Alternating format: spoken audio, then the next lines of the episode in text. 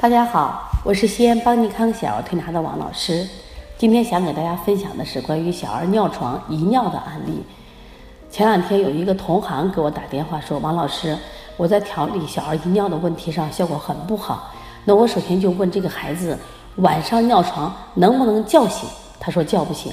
我说这样的案例啊，如果你紧紧的按肾虚、肾湿摄纳啊来给他调尿床，效果很不好。”有一个问题值得大家思考：为什么这些孩子白天不尿床呢？因为白天我们有尿意的时候，我们会憋着，憋着是靠什么来控制？是靠我们的心神，是靠我们的大脑来控制。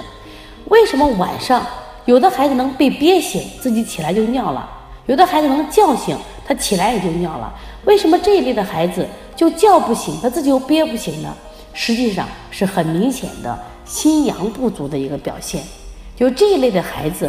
不仅是肾虚，另外他心阳也不足，应该是心肾双虚的一个表现。那么，其实睡梦和清醒两种状态啊，实际上是阳气的入与出。如果身体的阳气不能被心神所支配，入了之后不能出，人就会睡得很熟，呈现出深度的睡眠，孩子就叫不醒。就在中医里面叫阳不出阴，阳不出阴其实还是个阳不足的一种表现。那么阳气的出入其实跟心神有关，再具体啊和我们大脑有关。所以在治疗这一类的尿床，除了我们补肾以外，一定要做养心的穴位和开窍的穴位。我们临床中就加了揉心枢，同时呢做了四大手法的开窍。这类的孩子只要晚上能叫醒，他就不会尿床了。说重点不是治尿床，而是重点让这孩子能被尿憋醒。